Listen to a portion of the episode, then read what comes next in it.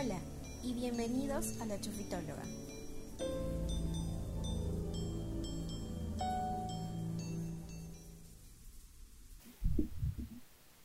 Hola, eh, me he desaparecido por mucho tiempo, pero aquí estoy. Sobreviví. He pasado por algunas cosas personales un poco complicadas, pero nada del otro mundo. Ya me ha pasado antes, así que a darle nomás. Voy a revisar cómo eran las intros porque solamente hice dos capítulos y ya me olvidé cómo era todo, así que voy a chequear. Bueno, sigo siendo Sofía y bueno, también esto es un motivo para seguir avanzando con mis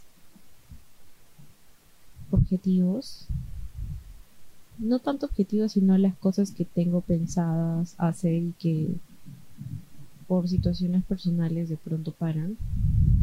Creo que este es uno de los temas en los que no me siento obligada a, pero quiero seguir continuando, quiero continuar, quiero quiero avanzarlo lo más que pueda y avanzarlo semanalmente o cada vez que pueda para tener mi bitácora podcast virtual. Bueno, y luego de esta larga pausita, vamos a darle inicio al capítulo número 3. Este capítulo se llama ¿Qué es esto se come? Y es porque vamos a hablar sobre plantas aromáticas, y plantas como para tipo un mini huerto o un huerto urbano. Y bueno, empezamos. De las aromáticas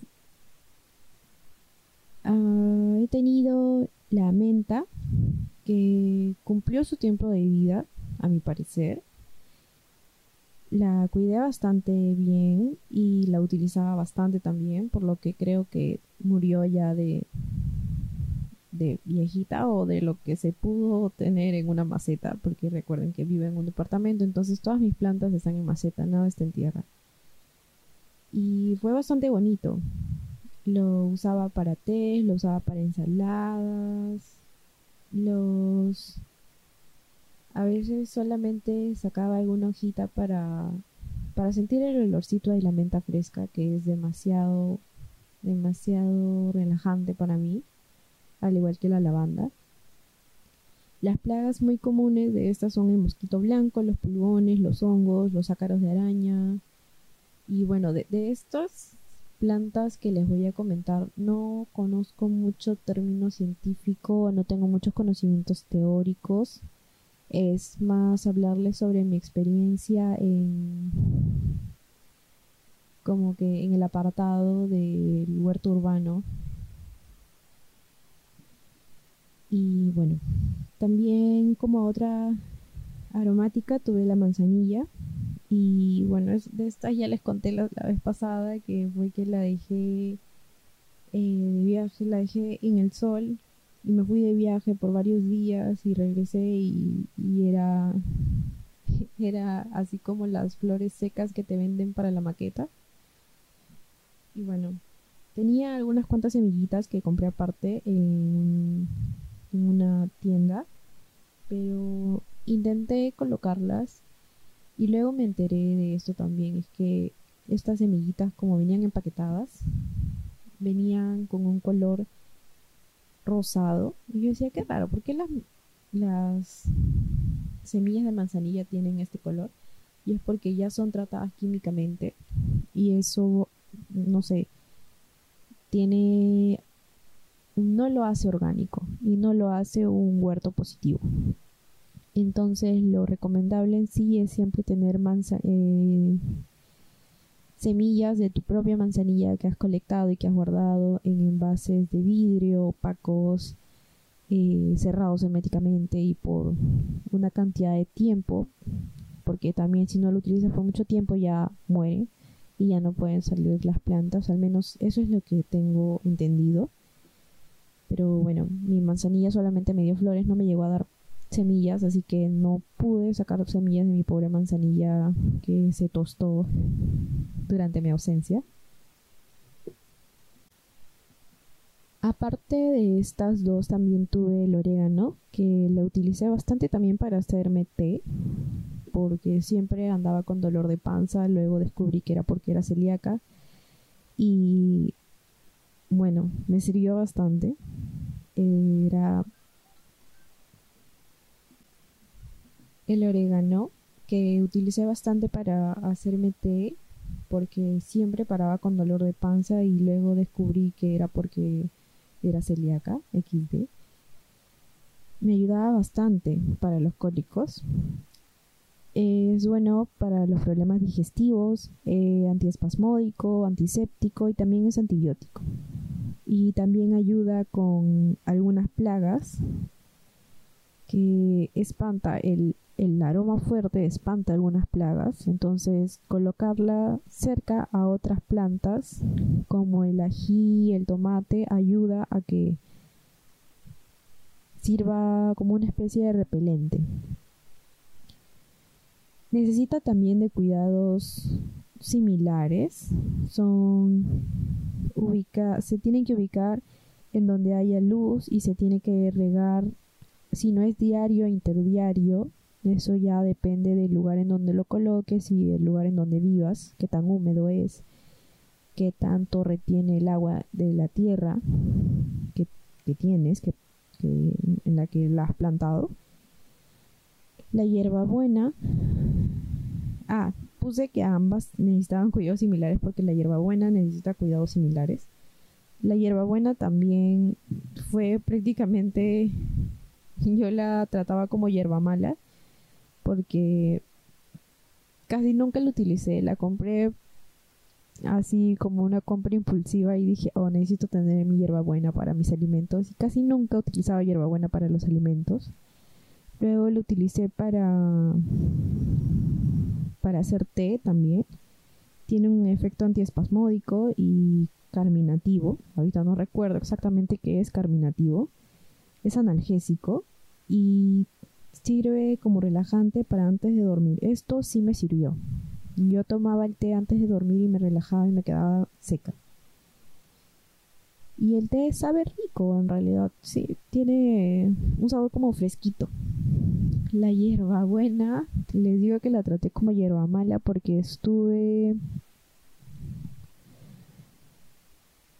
el tiempo que estuve no, luego viajé. Yo paro viajando regularmente y viajé en una ocasión para el norte también y dejé mi orégano a supervisión de mi hermana. Dejé todas mis plantas a supervisión de mi hermana y mi hermana menor las mató. Porque no sé, es que también uno, uno tiene sus mañas con sus propias plantas, sabe qué tienen, qué les pasa y cómo están. Entonces, y regresé y estaban todas muertas, menos la hierbabuena. La hierbabuena estaba tranquila. De pronto le llegó una plaga de mosquito blanco. Eh, la traté muy poco. Seguía con mosquito blanco y de pronto cayeron un montón de ramitas. Le quedó solamente una ramita de hierbabuena y de eso salieron un montón de ramitas más. Y luego todas las que estaban, la, la coloqué en una maceta que era larga y las demás aromáticas se murieron y ella seguía ahí tranquila con el sol, con la lluvia, con las plagas, eh, era una todoterreno. Hasta que ya llegó un momento en el que ya no lo estaba utilizando casi nunca y se llenó de mucha plaga, entonces dije, no, ya está sufriendo y la saqué. Y dije, ya, se acabó, se acabó la hierba buena.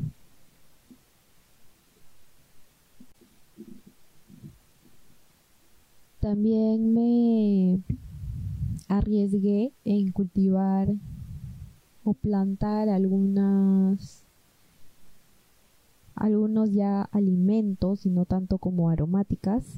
Y mi primer caso fue el bueno, primer primer caso como la mayoría de todos nosotros Es, era un frijolito, pero el frijolito por el aire en Miraflores se rompió y murió. Y bueno, acá en Surco empecé a cultivar ya alimentos más grandes. Aquí cultivé ají. Y bueno, acá coloqué que en realidad ya lo había cosechado y estaba reviviendo. En ese momento no entendía muy bien qué le había pasado y era que tenía una plaga por hongos y era porque el, la tierra estaba reteniendo demasiado líquido y estaba haciendo que las raíces se infecten por hongos. Las hojas se pusieron amarillas, de pronto estaba toda caídita. Las hojas se, se veía bien tristona. Además de que no, no drenaba bien el suelo, también estaba garguando a diario y todo el agua le caía. Y bueno, pues al ají no le gustó para nada. Y de cuidados, algunos que no tuve en cuenta incluyéndolos, es una tierra bien drenada, necesita de bastante iluminación y no mucha ventilación porque también las hojas empiezan a chocar y empiezan a, caerse. Necesita una maceta bien grande. Yo le compré la maceta más grande que, venden en, un vivero que, que hay por aquí. La tienes que abonar cada dos semanas. Todo lo que dé frutos se tiene que abonar cada dos semanas. Y sobre todo si tiene frutos. También otra cosa que no coloqué es que cuando de pronto tiene buena tierra, el ají, el tomate, el pimiento deciden sacar un montón de flores para sacar un montón de frutos. Pero tú tienes que los vas viendo crecer y de acuerdo a eso, tú tienes que seleccionar algunos y eliminar otros, porque si no todos los nutrientes se van a ir a los frutos y la planta no se va a fortalecer y luego de dar todos los frutos, todos los nutrientes de, la tierra se van a ir en los frutos y después la planta va a morir, que fue también lo que le pasó a mi ají. Acá puse que no sabía exactamente qué había pasado, pero sus hojas estaban caídas y algo amarillas, era por el hongo. Y estaba reviviendo poco a poco, pero luego eh, dejó de, de, mejorar y se empezó a secar y bueno, pues murió. Otros alimentos que estoy ahora cultivando son el frijol, es el frijol rojito, no me acuerdo el nombre exactamente. Según lo que acabo de buscar en internet, solamente se llama frijol rojo, así que es el frijol rojo, el que no se mide como un poco, casi una pulgada o sea, 2.5 centímetros más o menos, son bastante grandes. De, esa, de esos frijolitos acá tengo una experiencia bastante peculiar y era que yo de pequeña en el nido, como les digo, siempre nosotros empezamos con esta con este experimento de vamos a hacer crecer un frijolito para que vean todas las etapas y eso. Ya, en ese tiempo yo estaba en un nido y a mí siempre me ha gustado juntarme más con los chicos que con las chicas. Era más de jugar tosco, de, pelear, así, porque pues, siempre he sido así. Y estábamos haciendo una competencia de meternos los frijolitos en la nariz y botarlos al, al tapar uno de los huequitos de la nariz y soplar y ahí se, se, salía volando el frijolito. La cosa es que yo, bien, bien mensa, metí el frijolito muy adentro y nunca salió.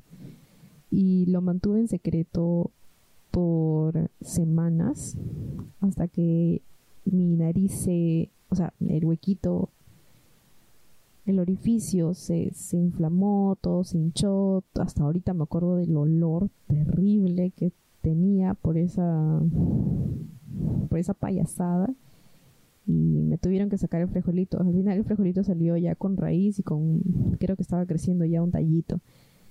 Pero eso hasta ahorita, para que sepan lo intenso que es tener ese olor, eh, hasta ahorita siento, o sea, recuerdo con claridad ese olorcito del frijol ahí en mi nariz. Y bueno, ese frijolito con mucha risa lo planté hace poco y está creciendo. Tengo dos, no estoy segura si se llama almacigos, dos, dos brotecitos. Uno está más grande que el otro, ese ya lo voy a trasplantar en una maceta para, para ver, para que ahí, ahí vemos qué pedo. Y también eh, mi intento fallido con mi zanahoria puse una zanahoria en la tierra y decía déjalo dos meses y yo ya lo dejé dos meses y salió creo que no sé, un, botoncito chiquitito. Más creció la, la planta y, la aboné y la regaba y le hablaba y le cantaba de todo, de todo le hacía esa, a esa belleza. Y yo veía que salían tantas cositas verdecitas y dije, ay, mira, debe estar gigante. Y ya, y lo saqué y era, no sé, medio dedito creo. Ni eso. Y bueno, por el momento no voy a volver a intentar con zanahoria. Con tomate sí he intentado, pero me pasó lo que dije que fue que dio bastantes tomates y bastante, bastante ricos, con bastante sabor, pero se concentró demasiado en los frutos y de pronto, ¡pum!, murió. Ahora lo que con toda la experiencia del pimiento, no, de, del ají y del tomate, ahora estoy sembrando pimiento. Bueno, ya no sembrando, ya está creciendo un pimiento. Crecieron un montón, pero por cómo se iban formando, algunos no se formaban bien, otros este, se quedaban como que se ponen de unos colores como si ya se estuvieran malogrando, entonces eso lo sacaba y ahorita ha quedado uno en una maceta de 30 centímetros de diámetro en una planta que he enmayado para que no le entren las plagas porque ahorita estamos marzo es época de plagas de pulgones de mosca blanca de mosquito de todo. Entonces todo puede cualquier cosa puede malograr la pobre plantita y el pimiento está creciendo ahorita bien, está todo tranquilo, la tierra bien drenada, el abono cada dos semanas, el no hacer que tenga tantos frutos, todo eso, todos los conocimientos que ya he tenido antes me están sirviendo ahora para tener un buen pimiento y está creciendo ahí. Ya luego en, mi Instagram, si sigue creciendo, lo, lo pondré. Espero que no se muera de verdad, porque lo estoy cuidando como oro. Luego también, a ver, mmm, travesuras de mi mamá. Mi mamá ve pepitas, pepitas de palta, pepitas de todo y mamá lo, lo, lo planta. Y yo tengo que después estar cuidándolo porque mamá trabaja mayor parte del día. Entonces, al final la que se queda responsable es soy yo y ahora ya tengo una lúcuma que va a cumplir dos años y que le estoy buscando albergue, le estoy buscando casita ya para siempre, porque su temporal, que es una maceta, ya no creo que le dé por mucho tiempo. Ya el tronco está, bueno, el tallo todavía, porque no es tronco. El tallo ya está más alto que la profundidad de la maceta y eso es ya como que está demostrando de que ya va, va, a crecer y va a seguir creciendo y, luego se va a empezar a apretar las raíces. Entonces le sigo abonando y le sigo dando todo el cariño que puedo, pero yo sé que ya necesita ir a tierra. Así que si alguien está interesado por aquí, por favor me avisa. Ya sabe, por la calle me avisa. Y también piña, que la piña está creciendo así a duras penas, pero piña. Y piña con la piña porque no, no quiero matarla. Pero tampoco está creciendo tanto. Entonces, no, no sé muy bien qué ha pasado con la piña. Ya lo sabré, creo, luego. Si es que muere. O si es que en el camino me voy dando cuenta de los errores. Estoy volviendo a cultivar ají. Ya está creciendo un botoncito por ahí. Y bueno, como plantas en las que me quedé con un signo de interrogación son la lavanda y el romero. La lavanda me la compré en un supermercado que estaba así como que en un estante como de congelados, así donde había yogurts, así, al costado había macetas.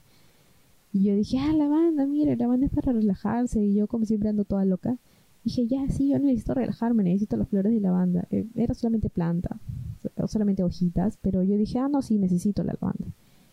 Me compré la lavanda y nunca me dio flores, pero las hojitas sí tenían ese aroma fuertecito que la caracteriza. Y luego la, puse en la maceta, murió el ají y la trasplanté ahí, bien optimista yo, sin pensar que había hongo en esa, en esa maceta, en esa tierra, en las raíces. Luego la trasplanté con el romero porque tenían cuidados parecidos y ya antes de trasplantarla estaba creciendo y por eso que la trasplanté. Eh, los cuidados, suelo bien drenado, florece solamente en verano, no se tiene que abonar. El sol directo por mínimo 6 horas, el riego es una vez a la semana la poda es al comienzo de primavera o a la llegada de otoño. Luego estuve investigando sobre las podas y las podas es más no tanto por las estaciones, sino en los momentos en los que empieza a florecer. Y la poda se tiene que ser pequeña, no se debe superar la mitad del tamaño de la planta. También guardé la receta por si en algún momento salían las flores para hacer aceite de lavanda y era eh, retirar las flores de la lavanda, cubrirlas con aceite de oliva o aceite de almendras, etcétera. Las flores tenían que estar secas, se tapaba el frasco así como haciendo un encurtido y tenerlo dos a tres horas adentro y luego al balcón, o sea, tenerlo al interior por dos o tres horas y luego sacarlo al balcón.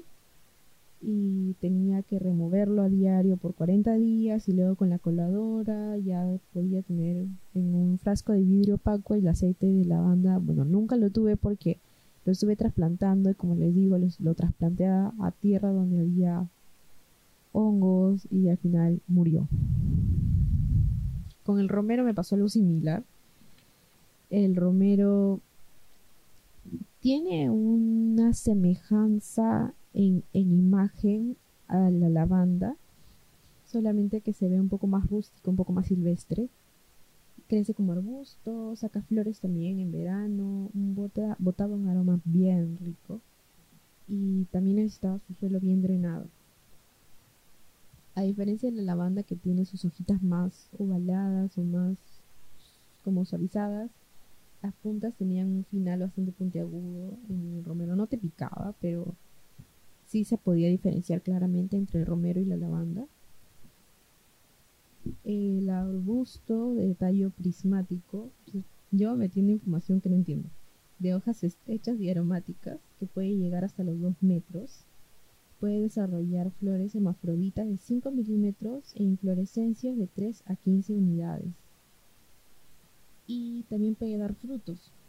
No llegué a ver ni flores ni frutos en mi romero porque por alguna razón se estancó el crecimiento en, la maceta en que la tuve desde Miraflores, la traje acá, le puse sol, le puse abono y necesario porque no necesita tanto cuidado le puse, lo regaba, luego lo trasplanté y lo trasplanté y lo trasplanté hasta que ya se secó y dijo, ya sabes qué, déjame morir y se murió. Y ahí acabó mi recorrido con el romero, que nunca creció, fue como que creció un poquito, se estancó y ahí se estancó por años y luego murió. También sí le dio plaga, le dio la plaga de la cochinilla algodonosa, cómo limpiar el romero era todo un chambón porque sus hojitas son bastante delgaditas, entonces yo le ponía el spray con jabón potásico, pero igual aparecían y aparecían, como ya estaba debilitada por el tema de los hongos en las raíces, por estar trasplantándola, entonces ya estaba debilitada y le llegaron las plagas y ya murió. Y bueno, pues hasta el momento esa es toda mi experiencia con los huertos urbanos. Espero de verdad que esta vez esté mejor. Por como veo mi pimiento, por la forma, por el color. me parece que va por buen camino este pimiento. El frijol ya lo voy a trasplantar a una maceta más grande para que empiece a darme frijolitos. Y bueno, pues ya les iré contando luego si es que sobreviven o si no, qué errores cometí para que no cometan ustedes. Y bueno, espero que les interese bastante este capítulo. A mí la verdad que me interesa bastante el tema de los huertos, estoy haciendo compost también. Después de muchos experimentos ya estoy logrando hacer un compost decente y que les gusta a mis plantas. Y bueno, pues ahí lo dejamos por hoy. Espero de verdad que les guste nuevamente. Y espero que no me pase nada malo otra vez para no ausentarme tanto pero quizás el tiempo ya lo está, o sea, el tiempo, la duración de este episodio ya lo compensa un poco. Cuídense mucho, recuerden que estamos en pandemia, por favor cuídense, manténganse eh, con la distancia respectiva cuando salgan, traten de no salir. No hagan cosas tontas, por favor, que luego se pueden arrepentir. A mí no me ha dado COVID, no fue eso lo que me pasó, pero debido a la coyuntura creo que es necesario dar este mensaje. Y bueno, antes de que siga hablando tontería y media, me voy. Bye.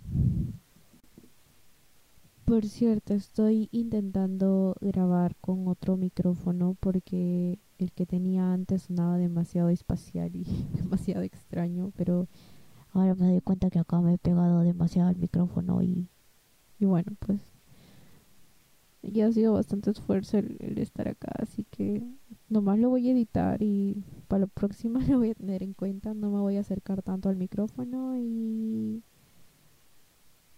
Y ahora sí, ya, ya acabé, ya tengo sueño también. Bye.